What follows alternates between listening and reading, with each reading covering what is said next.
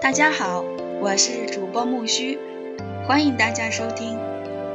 今天我们所要分享的是第十章伊斯兰教世界美术。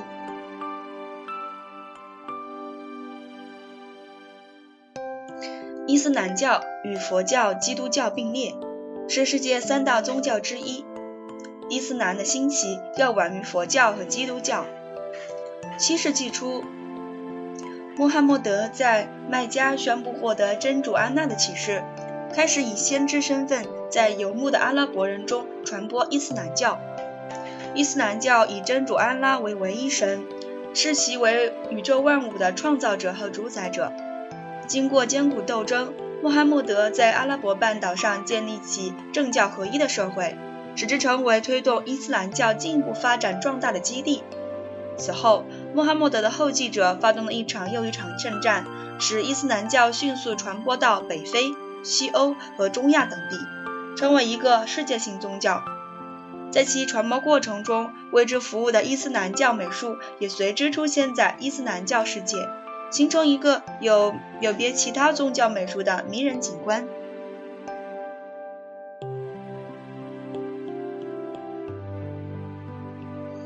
信仰伊斯兰教的穆斯林，一如基督教信徒，需要有自身从事集体宗教活动的场所。建造清真寺便成为伊斯伊穆斯林最为重要的美术活动。阿拉伯的穆斯林占领耶路撒冷后，于七世纪末在东耶路撒冷原犹太教徒的呃所罗门圣殿旧址上建立起象征伊斯兰教光荣的圣石圆顶寺。圣石圆顶寺简称奥马尔清真寺，它不仅是伊斯兰教世界著名的早期建筑物，也是全体穆斯林心目中的圣地。位于这座伊清真寺内部的一块蓝色岩石，是传说中，呃，在此竖起天梯，让穆罕默德登霄，遨游七呃七重天，朝见真主的基石。因此，它具有同嗯麦加克尔。白黑石一样神圣的价值。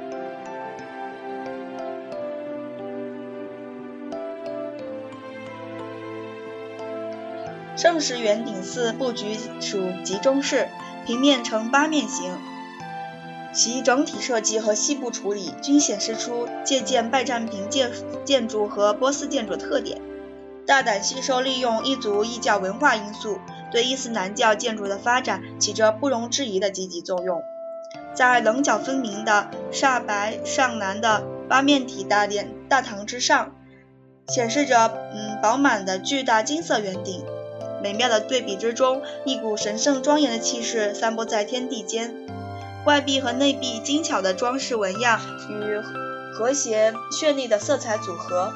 为视觉提供着美不胜收的愉悦。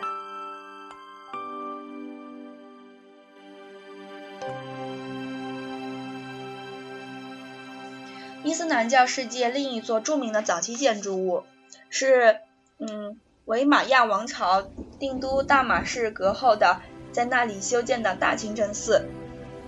这座大清真寺利用了原有的拜占庭教堂地基，哈里呃法瓦利德拆除了围墙内的建筑，利用罗马和早期基督教呃建筑的各种材料。重建起伊斯兰教的建筑物，在长方形的呃围墙内，三面为连拱廊，一面为礼拜堂，中央是庭院，双方覆盖着圆顶的礼拜堂，坐落在整个清真寺的南面。显然，这是考虑到伊斯兰教的需求，因为穆斯林做礼拜时要面朝呃南，呈向圣地麦加。但礼拜堂的入口、立面和内部装饰仍然利用了罗马和拜占庭建筑的因素，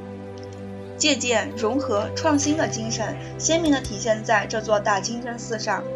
它独特的伊斯兰教建筑因素，如圣龛、讲道坛、框达等，成为后来伊斯兰教建筑的主要标志的众多的模仿者。从里到外，大马士革大清真寺布满了华贵的马赛克拼贴面。显得极为的富丽堂皇。尽管历经灾难，多次受损，可他依然在伊斯兰教世界闪耀着神圣的光芒。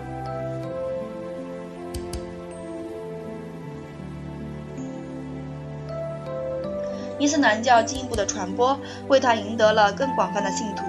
建造更多的清真寺，供穆斯林聚礼，成为伊斯兰教地区最重要的建筑任务。阿拔斯王朝的统治者在，呃，底格里斯河边建造的，嗯，萨麦拉大清真寺，就是在这样的背景下出现的。这座世界上规模最大的清真寺，主体部分大多损毁，看起来是一派团横断壁的凄凉景象。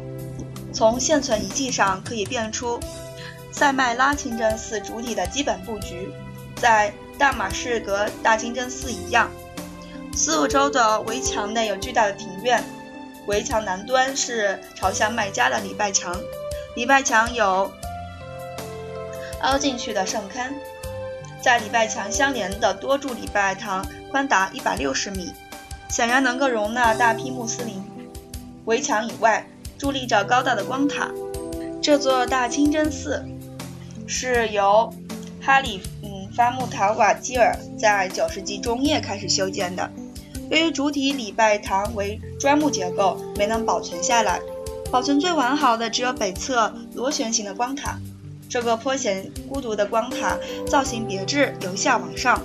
一呃螺旋状逐层收缩，加强了明显的上升之势，既壮观又生动。光塔内有呃螺旋形阶梯直达顶部，在处理方式上，它令人想到古代两河流域的呃塔庙，但它横空出世的效果远非塔庙能及，或许更接近巴嗯巴别塔的的理想。一眼望去，顿生敬仰之感。这大约正是建造它的穆斯林希望产生的效果。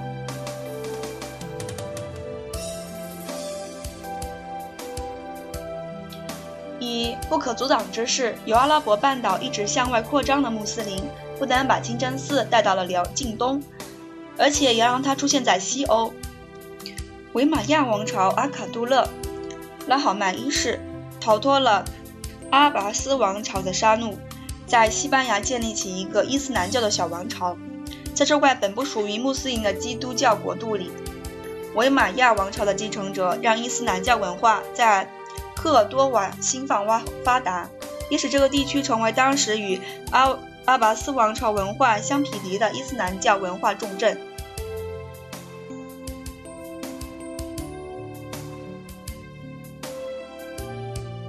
从八世纪开始建造的科尔多瓦大清真寺是这个伊斯兰教文化重镇最为光彩夺目的建筑明珠。经过多次扩建，到十世纪，它已远远超过初建时的规模，成为西方世界最大的清真寺。虽有多人经手，这座建筑物仍然以惊人的保持着艺术风格完整统一。科尔多瓦大清真寺最令人赞叹的地方是它的多柱式礼拜堂。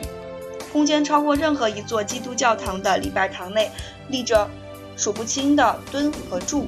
支撑起独特的双层马蹄形拱券。采用新颖别致的双层马蹄形拱券，源于堂内大量柱子多就就地取材，使用了原有罗马和早期基督教建筑的现成材料。这些旧柱子大多长度有限，难以保证内部空间有足够的高度。为此，建筑师别出心裁，创造出这种双层马蹄拱券来加层顶部。从下方支柱上部升起的第二层拱拱券托起了木结构顶部。密林般的一排排嗯立柱，加上红白相间的彩色马蹄形拱券，创造出一个如梦似幻的神奇世界。大清真寺圣龛前的副叶形卷和圣龛前的圆顶。精妙之处不亚于多柱式礼拜堂，带有拜占庭美术特色的华丽马赛克装饰，以及大胆的外露拱拱列，共同形成无比美妙的彩色抽象图案，强化了这座伊斯兰教建筑物超凡脱俗的神圣感。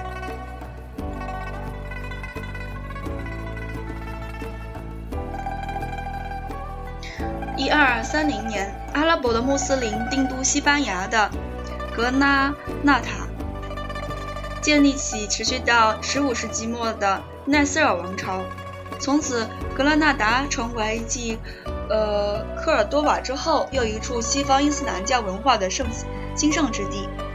奈斯尔王朝统治者在这里建造了著名的阿尔汉布拉宫。阿尔汉布拉宫意思是红宫，穆斯林这么称呼它，原因在于其墙壁和塔楼选用了玫红色的石材。这座庞大的建筑物有别于前述那些清真寺、施工王朝享用的世俗建筑。现存的两处宫殿依旧让人嗯窥到那种天方夜谭似的情景。施工的建造可谓极其的华贵之能事，其中的石狮、呃全庭院等一系列建筑物，均反映了西班牙穆斯林建筑师为满足苏丹呃穆罕默德五世等人欲求，竭尽全力施展呃。超高超的设计才能，让冰冷的石石造建筑换为为诗意盎然的人间仙境。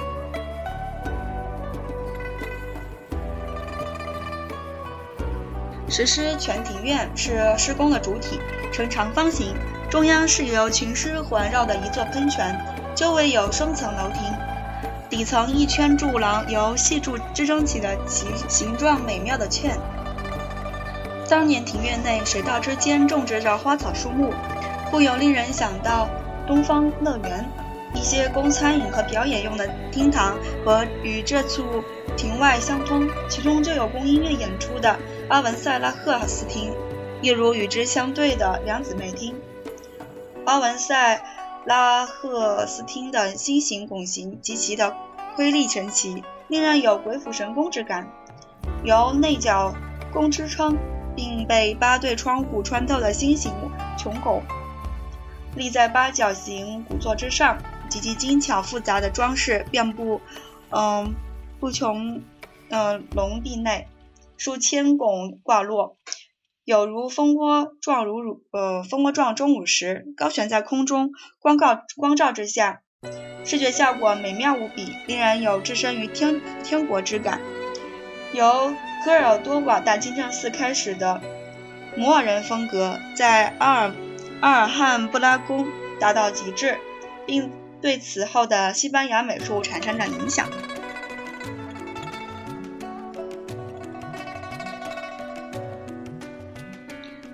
出现在伊朗的伊斯法罕大清真寺，从11世纪到17世纪，经过漫长的修建和改造。成为亚洲，呃，伊斯兰教世界一处令人深刻的宗教建筑。这座清真寺布局严整均衡，四个三方倒壁，一面敞开，顶部为，呃，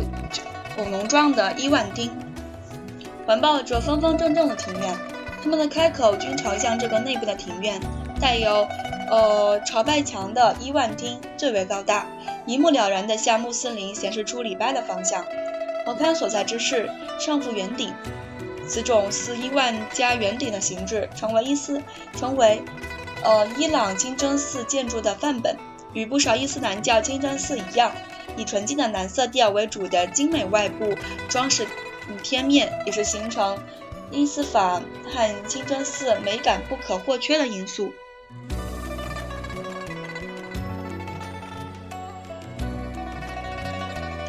同样美妙的装饰也出现在伊斯法罕的伊玛米金学学院。产生在十一世纪的这种伊斯兰教学，呃，伊斯兰教学术和教育机构获得统治阶层和富人阶层的热忱赞助，能够精心的装显装点自身。这所经学院的一个圣龛，把伊朗穆斯林精美绝伦的建筑装饰技艺充分的展示出来，用色用彩色。用马赛克拼接在地面上，形成以美丽的蓝色为主调的高大圣龛。端庄高雅的护法书体书写的古南经经文，变化多端的阿拉伯纹样互相配合，彼此照应，构成无比和谐、无比精美的整体装饰美感。神圣的意味就融合在美妙的形式中。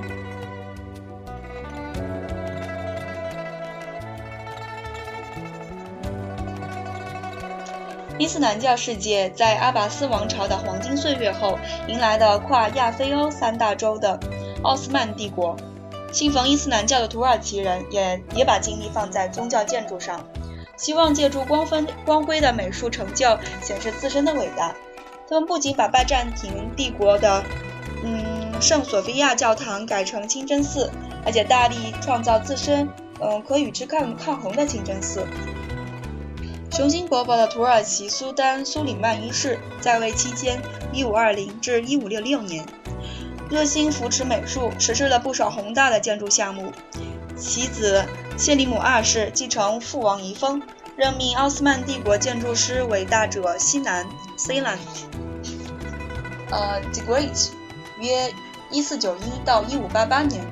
为当时的帝国呃都城。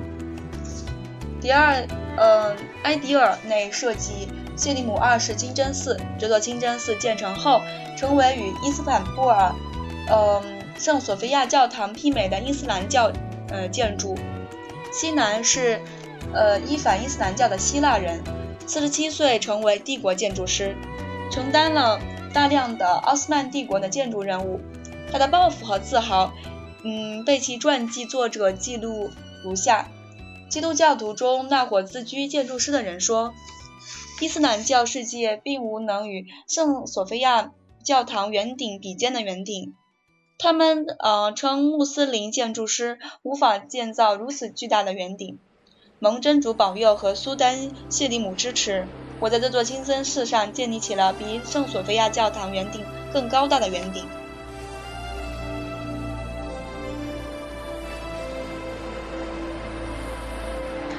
谢里姆二世清真寺是一座集中式宗教建筑，礼拜堂前有一个比例与之相等的庭院，两者共同组成清真寺的主体。与礼拜堂相邻，还有诵经室、墓园、经学院，圆和方的恰当组合贯穿在整个清真寺建筑布局中，使它显得既和谐又生动。礼拜堂的大圆顶由八根高大石柱托起，大厅四角各有一个半圆顶。它们比例恰当地配合着正中的大圆顶，共同决定着礼拜堂内部的巨大空间。深深退缩的半圆式状圣龛，让光线从三面的高窗射进，呃，射进来，使内部彩色瓷砖贴面闪耀着夺目的绚丽光彩。从外眺望，清真寺的巨大圆顶覆盖在礼台礼拜堂上，四边配衬着四个插入南天的细长光塔。给人留下了独特的神圣宏伟的感觉。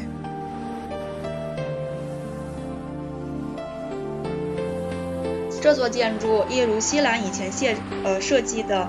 呃苏莱曼一世清真寺，同样吸收了拜占庭建筑许多有价值的因素，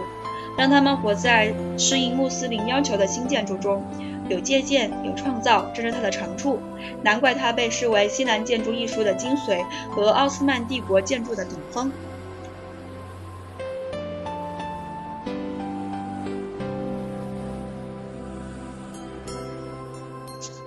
伴随着穆斯林入侵和统治而来的是伊斯兰教在印度的发展。到了沃莫尔帝国时期 （1526 到1858年），印度的伊斯兰教，呃，文化达到鼎盛期，许多著名的宏大建筑出现了。其中最光彩照人的是泰姬陵。与印度教和佛教的信俗不同，穆斯林素有建造纪念性墓墓陵的陵墓的传统。受此传统影响。波莫尔呃帝国皇帝沙古汗于17世纪上半叶为纪念夭亡的皇后，在阿格拉修建了规模宏大的泰姬陵。伊斯兰教世界从未见过为心爱的女人修建过这样美丽壮观的陵墓。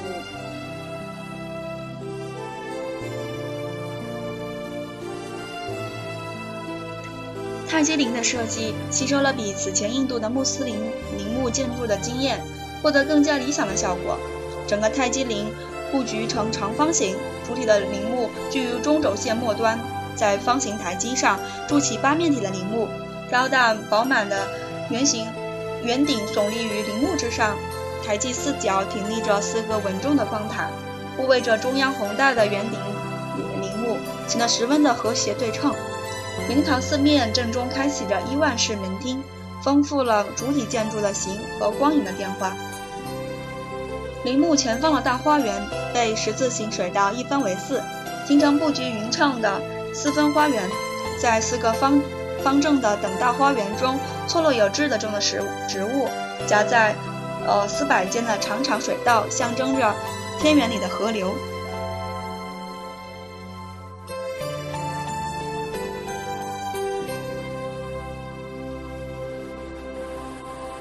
太监陵整体的魅力不单呃靠构图的精妙，而且靠材料的华贵和色彩的美妙。阳光之下，这个高度和谐的、通体洁白的云石建筑与水中倒影相呼应，一发显得呃圣洁神奇，给人留下了仙境之感。面对泰姬陵，会想到当年目击建造过程的一位史家的说法：光塔有如登天梯，花园好似天园。在创造者心目中，泰姬陵不仅仅为了纪念呃亡故的皇后，它更象征着呃天园里的神之宝座。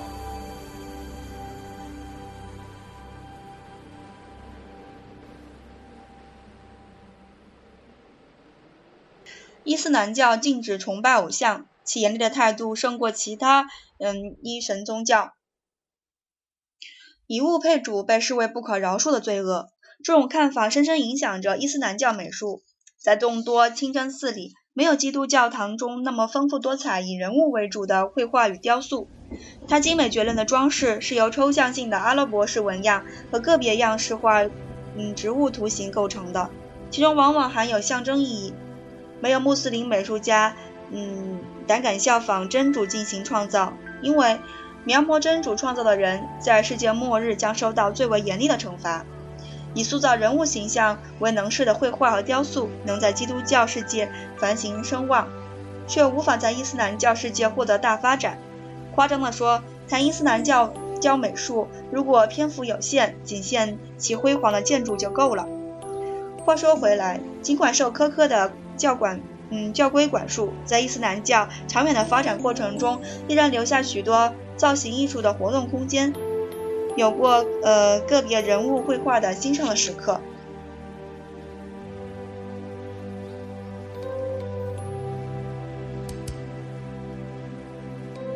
在耶路撒冷的圣石圆顶寺内，有嗯维玛亚王朝最精美的镶嵌画。图石就是极具说服力的一个样品，它的主体装饰图案是瓶子，西方人称之为圣餐杯。整个抽象化的图形呈现出工整对称的特点。从镶嵌技艺和艺术趣味上，明显能够感到拜占庭镶嵌画的影响。在当时的伊斯兰教世界，有不少工匠来自东罗马帝国，出现这种情况并不奇怪。金金色的底子，一如多占拜占庭教堂里的镶嵌画。只不过上面的图形并非基督、皇帝、使徒、侍从之类人物，而是抽象化的瓶子，圆形、方形、三角形、多角形和两上叶纹等相互配合，形成丰富又和谐的图案。蓝、红、绿、白的材料本色，使这个图案显得多姿多彩，与金色的底子协调的构成了华美的视觉效果。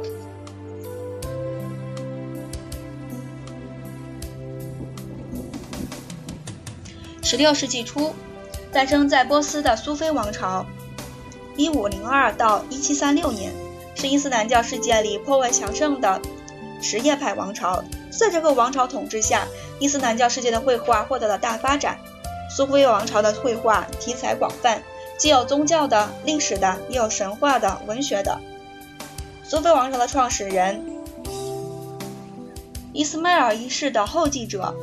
塔好马斯普一世虽不是有为之君，但是在赞助文艺方面颇为热心，某种程度上类似于呃宋徽宗赵佶。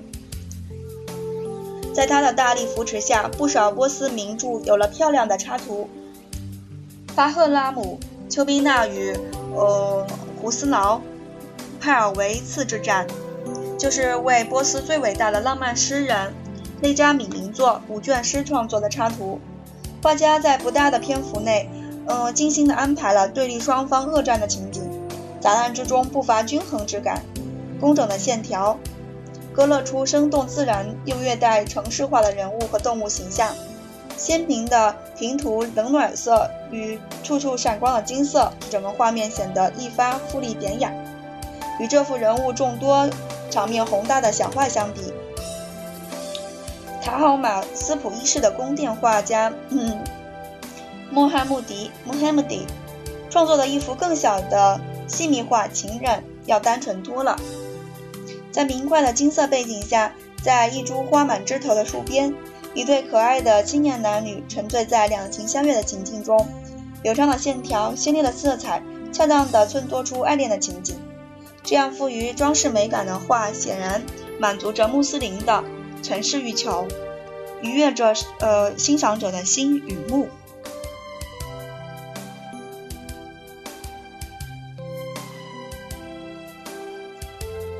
在排斥表现人物的绘画和雕塑之际，穆斯林视抽象性的书法我为重要的美术形态，宣扬教义、装饰庭院、呃寺院都离不开书法。穆斯林希望让《古兰经》变成形式美妙的艺术品，以便更有力地体现神圣的意义。正如古老的阿拉伯格格言所述的：“书写之纯，即为灵魂之纯。”产生阿拉伯书法重镇。库法城的装饰性书体被称为库法体。库法体棱角分明，方正挺拔，严整规范，刚强有力，在建筑装饰上得到广泛应用，也在经文抄写上得到了充分发挥。现藏都柏林贝蒂图书馆与东方美术馆一页的《古南京》抄本，提呃提供了认识这种书法艺术的机会。在羊皮纸上，以每一行的平行底线为基础，全部赋予金石味的文字书写井然有序，严格之中不乏生动的变化，以便于朗读。嗯，抄本写手还在文字上做出了红色或黄色的记号，这也给呃库法书体添增了别样的情趣。装饰性的图案一如在绘画中那样，发挥着烘托整体美感的作用。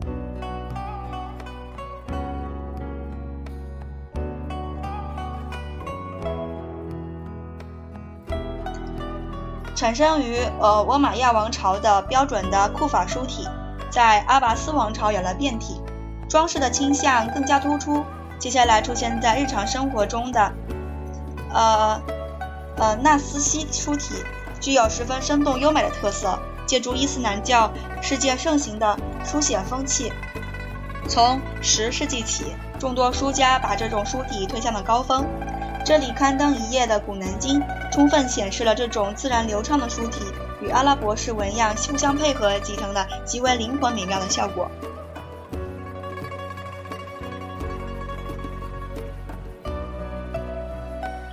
奥斯曼帝国时期，受呃苏莱曼一世青睐的图格拉花押书体，成为官方文件应用的押呃签押书体。图十到十五就是这种书体的美妙范例。苏莱曼一世的妻子在耶路撒冷创办了一所学院，该院的一份文件上签押着这个集书法与装饰于一体的图案，呃，拉花拉花押字。签押者的名称、封号、官衔等文字与装饰图案，经过细心的变化组合，形成特殊的花押书体。为了获得动人的艺术效果。往往要由专业的书法家和画家合作完成图格拉，呃，花押书体的设计，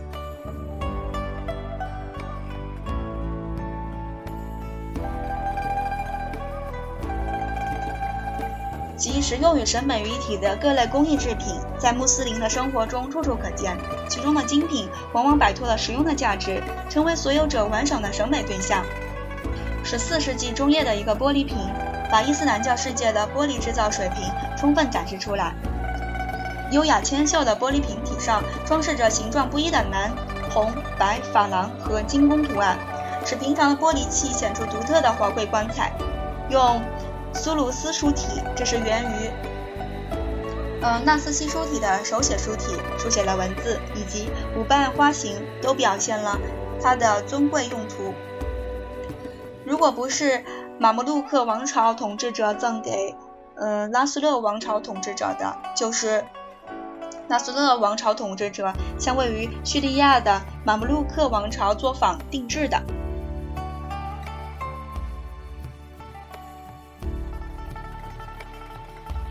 今天所要分享的第十章伊斯兰教美术就到这儿了，感谢大家的聆听，我是主播木须。期待更新哦，谢谢。